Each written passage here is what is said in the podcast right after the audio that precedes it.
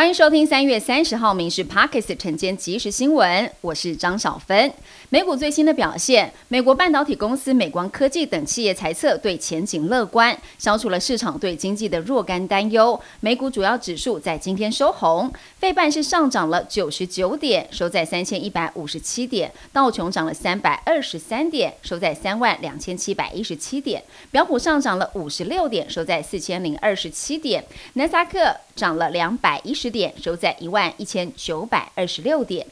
国内的天气，今天微弱锋面通过，东北季风增强，各地的低温大约十七到二十一度。北部及东北部地区不定时会有短暂阵雨，中部及花东容易会有局部短暂阵雨，其他地方是多云的天气。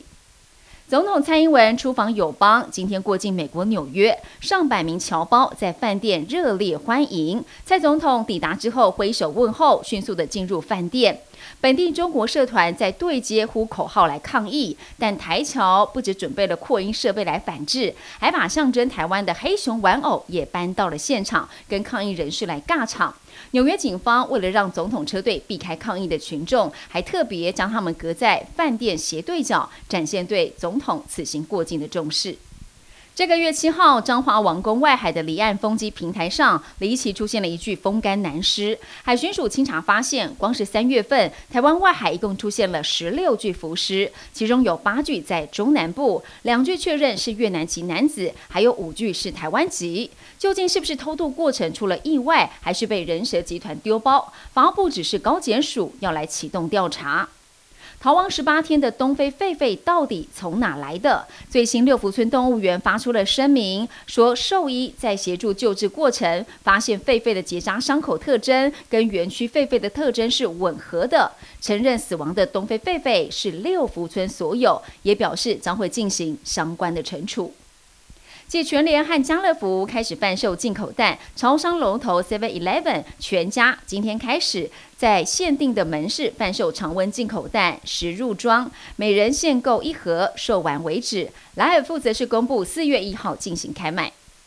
U Bike 前三十分钟免费政策确定在明年一月上路。台北市长蒋万安表示，会在小规模增加单车数量，优化调度跟周转率。另外，对于民众优先热门的站点，蒋万安回应会请交通局和资讯局透过数据资料分析，做更有效率以及更加聪明的配置来解决问题。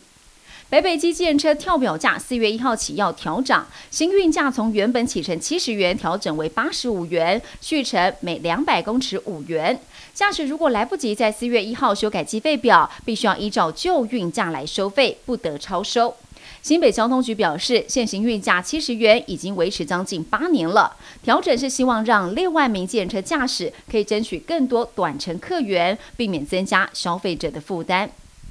清明节吃润饼，但是一份润饼的热量大约是三百到五百大卡，比一碗白饭两百八十大卡还要高。以体重六十公斤的成人来说，要慢跑两个小时才能够消耗掉这些热量。国健署建议民众可以 DIY 润饼，传授了五大原则：第一就是饼皮优先选择高纤；第二是多吃新鲜的蔬菜。三是选择优质蛋白，并且少油烹调；四是减少精制糖的用量；最后建议要辨明花生粉的标识。以上新闻由民事新闻部制作，感谢您的收听。更多新闻内容锁定下午五点半《民事 Parkes 晚间即时新闻》。